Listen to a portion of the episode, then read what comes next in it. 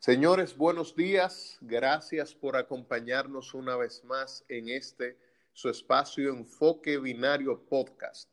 Hoy es jueves 8 de octubre y estamos encantados de volver a compartir este encuentro con cada uno de ustedes, transmitiendo desde una media isla del Caribe para todo el mundo. Le da los buenos días un servidor Gilberto Luna en compañía del colega y amigo Luis Gutiérrez Domínguez. Buen día, buen día Gilberto, ¿cómo va todo? Excelente, hermano. ¿Tienes tu café listo ya para hoy? Sí, sí, claro, claro. Vamos arriba. pues vamos de inmediato con las principales eh, noticias de la República Dominicana para el día de hoy. Eh, la Corporación del Acueducto y Alcantarillado de Santiago, Corazán, anuncia a toda la ciudadanía de la provincia de Santiago una serie de cortes que van a haber en el suministro del servicio a partir del día de hoy, fruto de una avería que están intentando reparar y por la cual cerca del 80% de toda la provincia quedará por un espacio de 24 horas, según estiman, sin el servicio.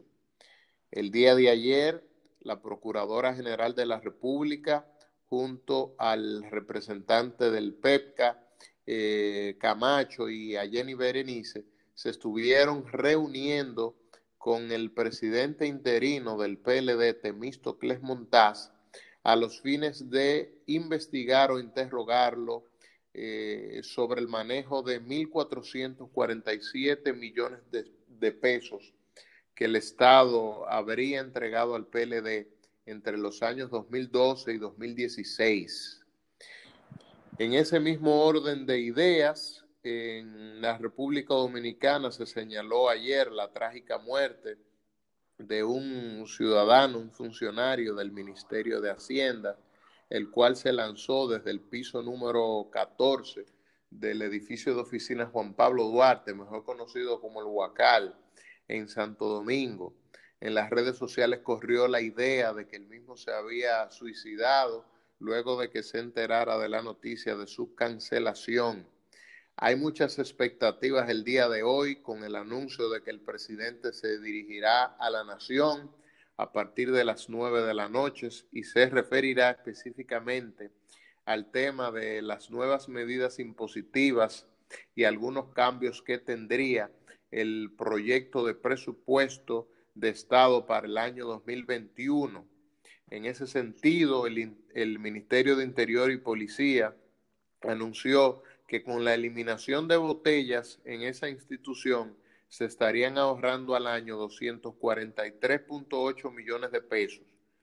El director del Plan Social de la Presidencia, eh, Anunció además Tony Peña Guava que esa institución se había abocado mediante resolución a la eliminación de un seguro internacional con el que contaban varios de sus altos dirigentes, lo cual se traducirá en un ahorro significativo para esta institución, el cual podrán dedicar a otros departamentos a los fines de fortalecer los planes de asistencia social.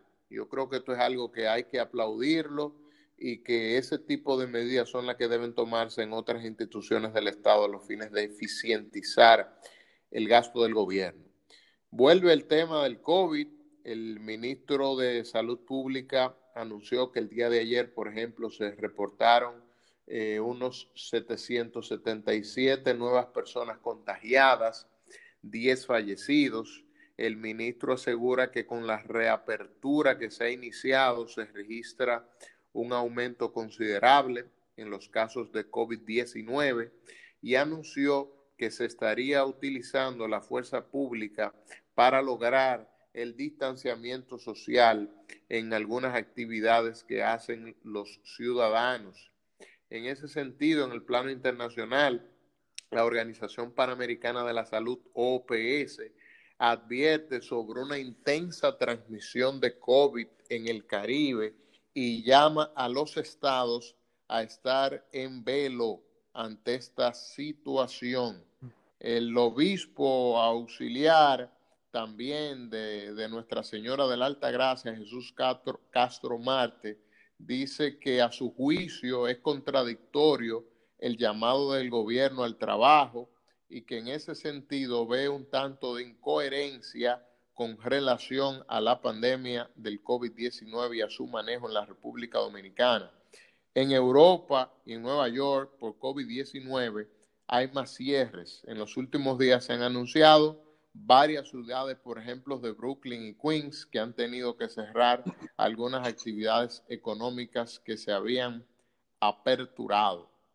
En sentido general, esas son las informaciones más relevantes para el día de hoy, 8 de octubre.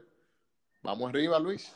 Mira, tú sabes que cuando estuve, cuando estabas hablando acerca de la situación del COVID, tanto a nivel nacional como a nivel internacional, eh, me recordé de algo que estuve leyendo anoche sobre, bueno, el, de manera específica el periódico El País, bueno, y, varios, eh, varios periódicos, incluso locales, lo mencionaron, que el COVID a la clase billonaria mundial, los eh, Besos, los Mark Zuckerberg, etcétera, lo ha hecho más rico.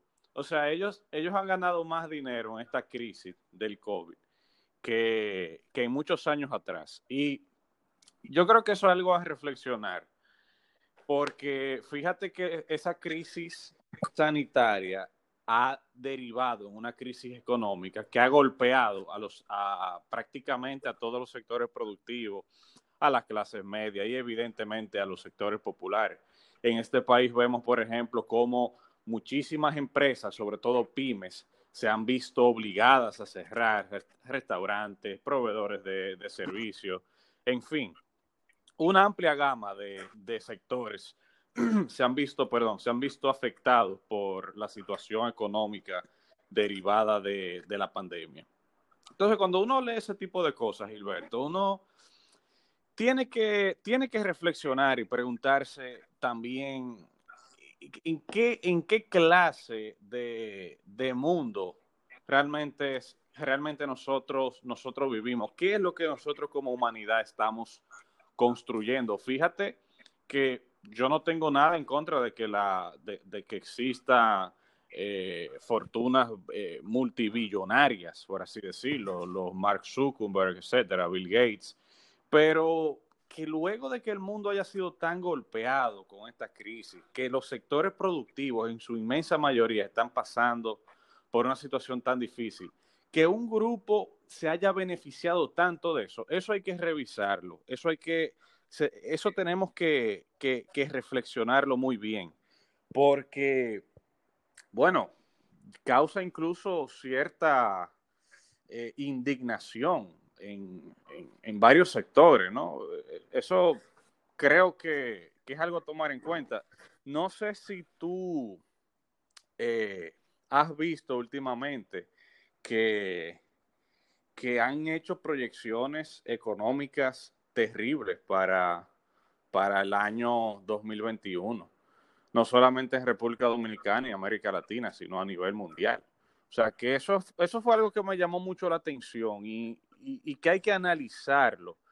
Claro, eh, este es un programa muy corto eh, y eso es un tema bastante complejo que llevaría a que uno estudie muy bien esa situación, pero yo invito a la gente a que reflexione sobre eso también, Gilberto. Mira, Luis, yo valoro de una manera muy positiva tu intervención, porque tú has tratado de darle un giro al que muchas veces no estamos acostumbrados. Muchas veces nos limitamos a las cifras de contagiados, de fallecimientos, pero fíjate cómo tú, de una manera muy preclara, has sabido llevar el tema a, las consecuencias que ha tenido esta crisis de esta pandemia eh, en todo el sentido de la palabra y a nivel mundial. O sea, tú lo abordas primero desde el punto de vista económico y tú señalas cómo quienes eh, son los poderosos, la clase económica eh, más grande del mundo en estos momentos, lejos de perjudicarse con todo lo que ha pasado, lo que han hecho es beneficiarse, o sea, lucrarse todavía más. Eh, en la República Dominicana, por ejemplo, no tenemos a Zuckerberg, no tenemos a Besos. Sin embargo, aquí hay grandes cadenas de supermercados, eh, grandes cadenas de farmacias, eh, grandes centros hospitalarios y clínicos que también se han lucrado y se han beneficiado a costa de la enfermedad, de la muerte y de la pobreza de muchísima gente. Entonces, esto es un asunto que debe ser reflexionado y que de alguna, y que de alguna manera en algún momento tenemos que abordar, que el mundo tendrá que abocarse a tratar este tipo de temas, porque lo que se espera y lo que se vislumbra, que así como llegó el COVID-19, no se sabe si en 5, en 10, en 15, en 20, en 25, en 30 años, vuelva otra pandemia probablemente de iguales o mayores dimensiones. Entonces el mundo tiene que estar preparado. Debe existir en las instituciones las regulaciones internacionales necesarias a los fines de que el mundo pueda actuar en su conjunto y abordar esta problemática de una manera más integral para que las personas sufran lo menos posible.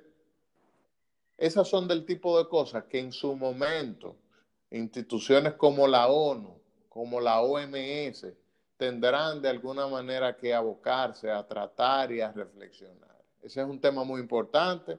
En la República Dominicana hemos visto, por ejemplo, cómo mucha gente ha resultado afectada, la han despedido de sus empleos, la han desahuciado, han tenido que quedarse suspendidas eh, solamente percibiendo los beneficios de un programa fase que quizás no le permite cumplir o seguir manteniendo el nivel de vida que mantenían hasta antes de la pandemia, con la triste noticia de que a partir de diciembre, por ejemplo, esos programas de asistencia social, el gobierno ha reconocido que no se van a mantener.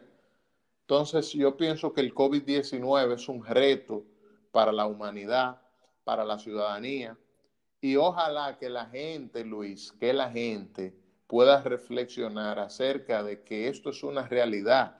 Hay mucha gente que en inicio eh, desmeritaba lo que estaba pasando, no le prestaba asunto. De hecho, en la actualidad, la mayoría de personas ya le han perdido lo que es el miedo a esta situación, al virus.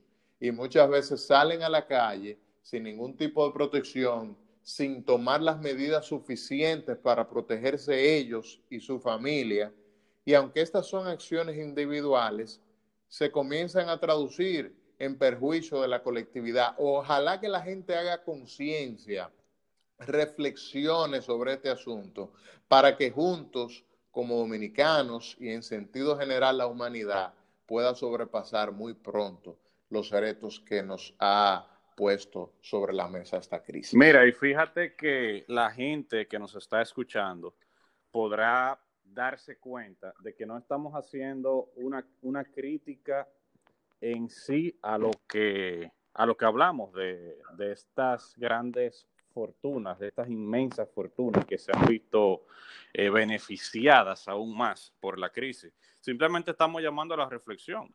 En ningún momento estamos diciendo que ni, ni una cosa ni la otra. Simplemente estamos tratando un hecho objetivo, una realidad que tiene que llamarnos reflexión. El que esté de acuerdo con eso, porque habrá gente que esté de acuerdo, perfecto. El que no esté de acuerdo también. Pero simplemente que se reflexione acerca de eso, porque como te dije, llama es algo que llama la atención bastante. Mira, por otro lado, Gilberto, yo, eh, a mí me llama mucho la atención lo de la cita a la citación a Temístocles Montaz. Eh, tú mencionaste que, bueno, que lo están, lo están citando para, para, digamos, que dé cuenta sobre los ingresos del Partido de la Liberación Dominicana en el periodo 2012-2016. Eh, yo ayer estuve analizando esa, esa información, pero mi pregunta es la siguiente. ¿Por qué razón no citan al doctor Leonel Fernández Reina, que a la sazón, que a la sazón era el presidente de esa organización política. Porque si, si Gilberto Luna Ulloa trabaja el día de hoy en una firma de abogado X y esa firma de abogado X le eh, hay una autoridad que está requiriendo alguna información del año 2012, pero sucede que en el 2012 que trabajaba ahí no era Gilberto, sino Luis Eduardo Gutiérrez, ¿por qué no citan a Luis Eduardo Gutiérrez? O sea, me, me llama la atención eso. No, no sé, eh, incluso jurídicamente, qué podría ser, pero no, yo no entiendo. O sea, no, no, no me hace ningún sentido. No estoy criticando, no estoy diciendo que no debieron citarlo a él o que debieron citar a Leonel Fernández, pero lo del periodo me llama la atención porque es que él no era el presidente de esa organización política en ese entonces. Ahora, a lo mejor quisieron citarlo a él primero para ver qué, eh, qué información tiene él al respecto, ya que como él dirige, eh, al menos formalmente, esa organización política, quizá pueda tenga más conocimiento de, de los estados financieros de otros años y que luego tal vez citen al, doctor Leonel Fernández Reina. Pero, insisto, en ese periodo, en ese periodo, quien era eh, presidente y, líder de esa organización era el doctor Leonel Fernández Reina. O sea que ahí, ahí hay que ver cómo, cuál va a ser el desenlace de eso, Gilberto. Mira, Luis, ¿tú te acuerdas que hace algunos días el presidente de la Cámara de Cuentas se reunió con doña Miriam Germán. Ah, sí, claro. Pues mira, lo que ha pasado es consecuencia de esa reunión. Según se sabe, en esa reunión, el presidente de la Cámara de Cuentas le facilitó, le facilitó un archivo a la Procuradora General de la República, un expediente, a los fines de que iniciara una investigación en vista de que la Cámara de Cuentas había enfrentado una serie de dificultades para auditar al PLD como partido, como institución que recibe fondos públicos. Al parecer le habían enviado varias comunicaciones, según la Cámara de Cuentas o según se dice, había enfrentado serias dificultades para hacer esas auditorías que le correspondía a la Cámara de Cuentas. En ese sentido es que la Procuradora General de la República, a los fines de investigar esa situación, decide llamar al presidente interino del PLD. Me imagino que lo llama a él, bueno, por dos cosas. Primero, porque él es el presidente del PLD, independientemente de que durante ese periodo no lo fuera, en la actualidad es el, en términos jerárquicos, el principal representante de ese partido, eh, la cara pública, el representante de esa institución, por eso lo llaman a él. Ahora bien, me imagino que también lo llaman Luis, y ahí viene el trasfondo político de todo esto, quiera sea o no, porque acuérdate que a Temístocles Montaz, cuando le archivaron el expediente que se le conocía conjuntamente con los demás encartados del caso de Brecht, fue la persona que dijo que sí, que él había recibido fondos de Ángel Rondón para la campaña del PLD. Entonces, fíjate ya por dónde va el asunto. Ahora, tú tienes razón cuando tú señalas que esa investigación no debe quedarse ahí, sino que también de alguna manera hay que investigar al doctor Leonel Fernández, que era el presidente en ese entonces, en ese periodo específico que se está investigando, pero no solamente a Leonel Fernández, también al encargado de finanzas del PLD en ese periodo que hoy es uno de los encartados del caso de Brecht, es decir, Víctor hmm. Díaz Rúa. Habrá de esperar, tendremos que esperar hasta dónde llegarán estas investigaciones. Ojalá que la Procuradora General de la República y la institución en su conjunto pueda seguir desarrollando investigaciones en las que pueda recabar una serie de elementos, si es que existiesen, suficientes para justificar en un juicio de fondo la culpabilidad o no de una persona, independientemente del partido al que pertenezca. Yo creo que eso es una demanda de la ciudadanía, el cese de la impunidad. y cuando uno ve este tipo de acciones, de alguna manera uno se siente esperanzados que, de que algo se está haciendo en la República Dominicana y eso es positivo. Yo creo que no se debe tampoco eh, seguir eh, fomentando el hecho de que el Ministerio Público acelere las cosas, de que se, someta, se sometan de manera eh, pronta muchas personas. Yo creo que lo ideal es realizar investigaciones que sean objetivas, que sean efectivas, para que si son o no culpables, se pueda determinar en un juicio de fondo, pero que el Ministerio Público juegue una labor que no sea política, sino institucional, que cumpla con la responsabilidad constitucional, con la responsabilidad legal que tiene de ser objetivo en la investigación. Mira, ya para concluir, porque lamentablemente el tiempo ya se acabó, pero con respecto a eso que tú señalas, eso de la investigación y del sometimiento al vapor, que tú dices que no debería ser así. Efectivamente, y tú sabes quiénes son los que sí quisieran que fuera así las, las personas que han cometido actos de corrupción son los que quisieran que le hicieran una investigación al vapor y un sometimiento al vapor, a lo loco, para que después un tribunal lo descargue. Pues ellos son los primeros interesados en eso. O sea, que la gente que no se pierda con eso. Tienen que, tienen que ser cautelosos y tienen que estar conscientes de que, imagínate, aquí, aquí se juega una pelotica caliente. Eso, eso es lo que a ellos les conviene, no caigan en la trampa de ellos. Y por último ya, eh, aquí realmente hay recursos, tiempo y personal para investigar tantas, pero tantas cosas, tantos hechos de corrupción, tanto administrativa como privada. Y yo lo dejo ahí. Ya reflexione cada uno y mañana, mañana nos volveremos a encontrar en este espacio el podcast de Enfoque Binario. Señores, que pasen un excelente y productivo día. Nos vemos mañana.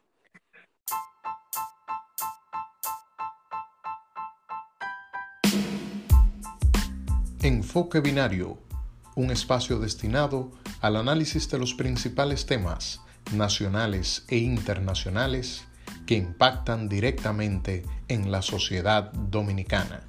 Bienvenidos.